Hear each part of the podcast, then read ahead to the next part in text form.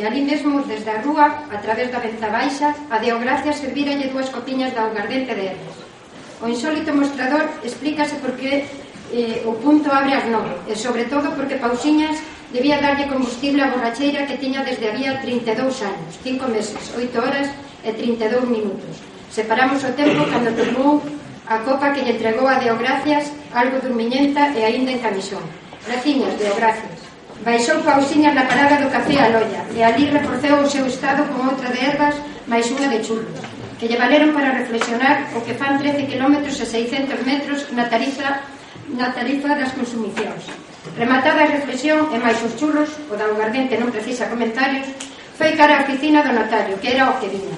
Puxera o sombreiro de aba ancha, abrochara o botón de arriba da camisa e adiantara a muda nun día, que esta tocaba aos ventres, e aquel Oxe era xoven. Trocara así mesmo os zocos de inverno por uns zapatos pretos, que foron de charón, e que, aínda que non todo, conservaban un certo brillo. Feito un brazo de mar, o Pausiñas petou na porta da notaría.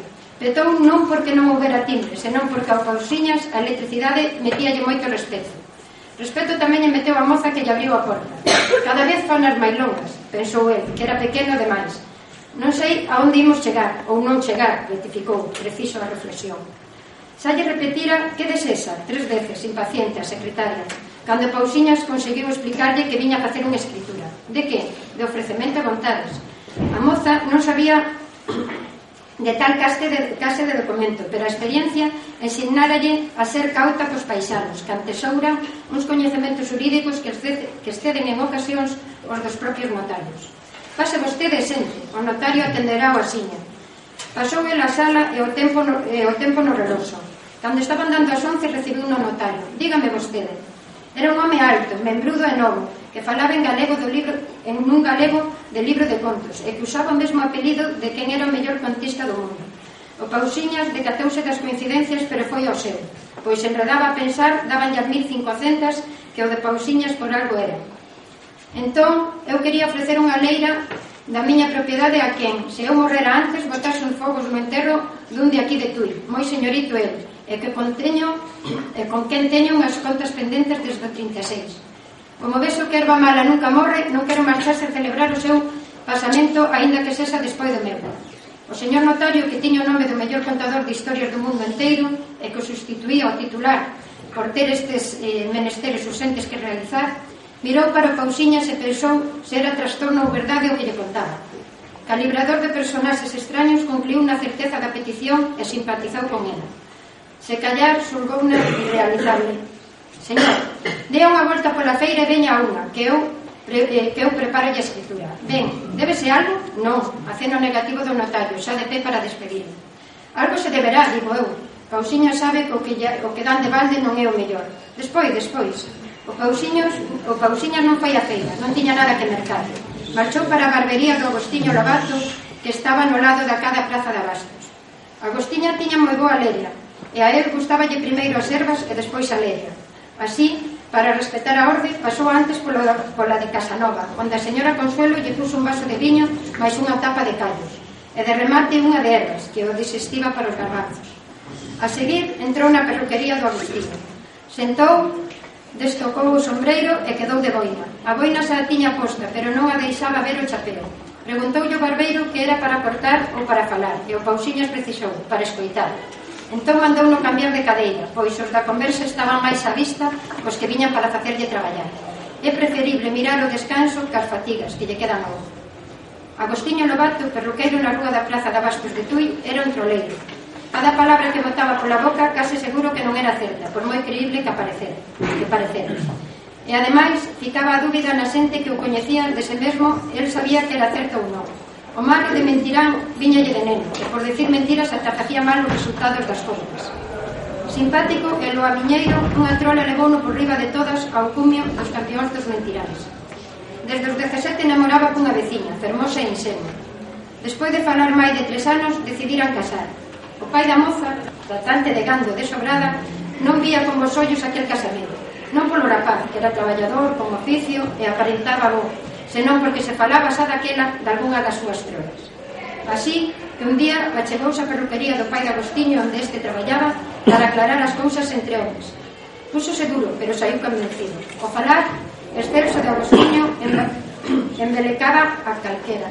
Pero cando de tarde Agostinho lle referiu a historia a noiva emocionouse falou da oposición do pai, de que non se ia poder máis, que era muller, mellor morrer. Na dita emoción decidiuse, e ela resoaba pola que morrea, consentiu. Que se era mellor morrer, había que facelo xa. Compraron na avenida un matarratos líquido, que o dependente ignorante explicoulles era moi doce, especial para ratas de boa casa, é dicir, viciosa. Resumindo, facilitoulles o trago. Agostinho, que era o home e tiña de ser o, e tiña de ser o valente, foi o executor. Deulle tres culleradas a coitada e el a continuación tomou unha. Explicaría, justificación, e que non quedaba máis. A Agostinho espertouno a lavazada que lle deu o que iría ser seu sogro, para reanimalo, dixo, que o acordou, fíxose bolsar as tripas e dúas mozas de suizo, e dúas moas de suizo, todo de vez. Parece que o reanimador cos nervios non calculou ben a intensidade do golpe. A Hildara, a rapaza, un lavado de estómago feito a tempo, purgas e o feito de que un garda moi mirado coa moral ao oílos multar, estarán deitados, descubrense que eran caídos e moribundos, xunto coa proximidade do casino, onde os tres médicos da vila xogan ao chinchón co pai dela. Deron unha sorte cruzada que a salvou que a salvou e separou dele. Pois agora sí, a familia impuso se convenceu a entrar para que o deixase. Agostinho solemne e breve só dixo que non casaría con ninguén que non fora ela, que a estaría a esperar toda a vida e que non volvería decir unha trola. Isto non o cumpriu, e en canto a primeira e segunda afirmación foi o Pausiñas aquela mañán testemunha fiable do desenlace. Terminaba de recolocarse o Pausiñas cando entrou unha muller nova, moi preparada e de evidente bonitura. O seu elegante vestido fazábase livián do migalleiro escenario que chegara. Non lle cumpriu máis que a dicir vos días para chamar a atención. Unha atención de lugar de homens, pasmados e afectados da parálise na chegada de alguén tan alleo. Ola, Agostinho, Agustinho detido as armas no aire, Batuta sostendo un peito e unha tesoira como se mandase un piano na, na non o tropa a orquesta petrificada. Perdón, señorita, non a coñezo ou non caio. Contarei unha historia. É túa, seguro que entón lembras. Non sei, eu soño moi historiado, Agustinho, a coller a soltura. Hai cinco anos dous rapaces ian casar. Os noivos souberon que a familia sopuñase e pensaban impedirlo. Mellor era morrer que separarse Sentados na alameda fronte ao, fronte ao río, tomaron o veleno que el preparara. Xa nas portas da morte salváronse de parecer de amor porque o azar o quiso. Ela non puido soportar a explicación que lle deron. Todo era unha trola dela e decidiu marchar longe do namorado.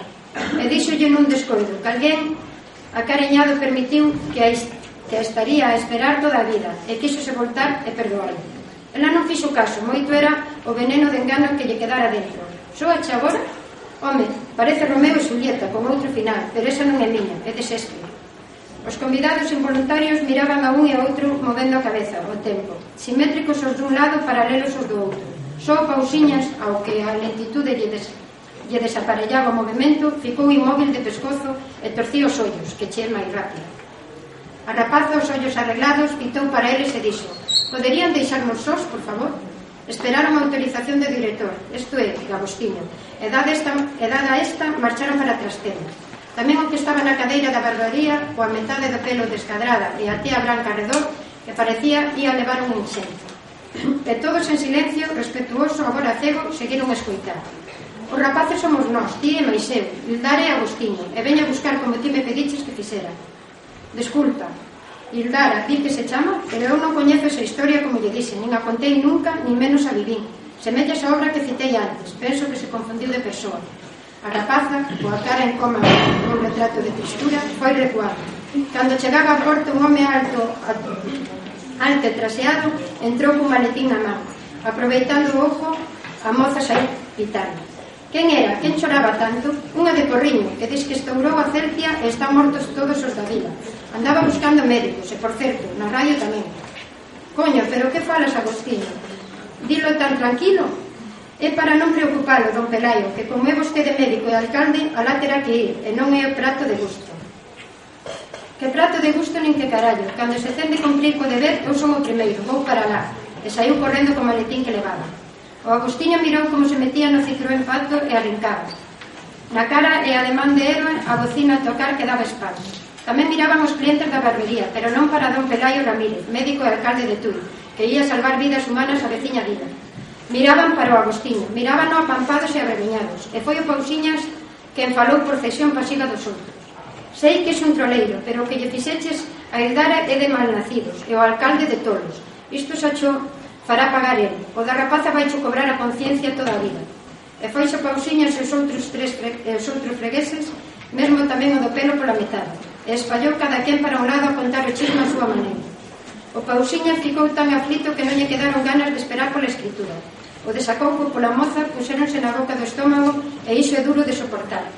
Aproveitou que a Matilde un destasa, trouxera coche a punto para ir a Pirulí de Vigo e marchou con ela a Boiar, esquecida a cita da unha pola gravidade e máis o trastorno dos sucesos. Durante a partida no punto contou a historia de devagar e atendeu a preguntas e aclaracións. A noite, polos que viñeron no último saracho, completouse a nova. Don Pelaio andaba cunha pistola, outros teimaban que era revolver, atrás do Agostinho. Este, aunque se agochara co medo de que encontrasen, de que o encontrasen en a Guardia Civil, que lle aplicou o Código Militar, por propaganda desmoralizadora para a tropa. Para lle salvar a vida, dixéralle. Para o mesmo, zoscaronlle a, zoscaronlle a badana un pouco, tentando de paso conter o alcalde, que non saía da porta do posto e berraba que aquel cabrón ia a rir pero morto. A semana seguinte, aínda estaba Pausiñas comentando a trola e o mal comportamento con Ildara cando recibiu a escritura no punto, preparada en papel de estado. O notario de certo que se preocupaba de atendelo sen ter porqué. O, pausimo, o Pausiñas, como non lle cobraran, non o usou, pero o aceio que tiña que cumprirse.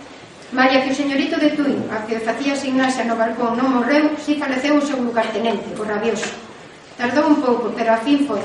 Tardou, xa que se desfixo devagar ata o extremo de que ao final ficou só cos outros. Os médicos dicían que era unha rara enfermidade que lle ia prodecendo o corpo, podrecendo o corpo. A xente que era un becho de remoroso que o devoraba aos poucos. O remoroso polos moitos que matara, entre eles os catro irmáns e o pai de Pausiles. Os veciños non lle foron ao enterro, non se sabe se polo cheiro da pandemia ou polas vítimas que lle provocaron o remoso. O Pausiñas de longe botou os foguetes, mentras catro homes levaban o minicadaleito obrigados, escoltados, quisen decir, polos gardas. O Pausiñas contou que segundo subían os foguetes saíron cinco nubes, unha grande e branca, outras catro máis pequenas e negras, e puseronse a chover así por separado. Era como se caese a chuvia a retallos, cinco anacos mollados, o resto do chan seco. Son eles que choran coa emoción, sentención, e quedou tan tranquilo. Con Causiñas erache tranquilo demais.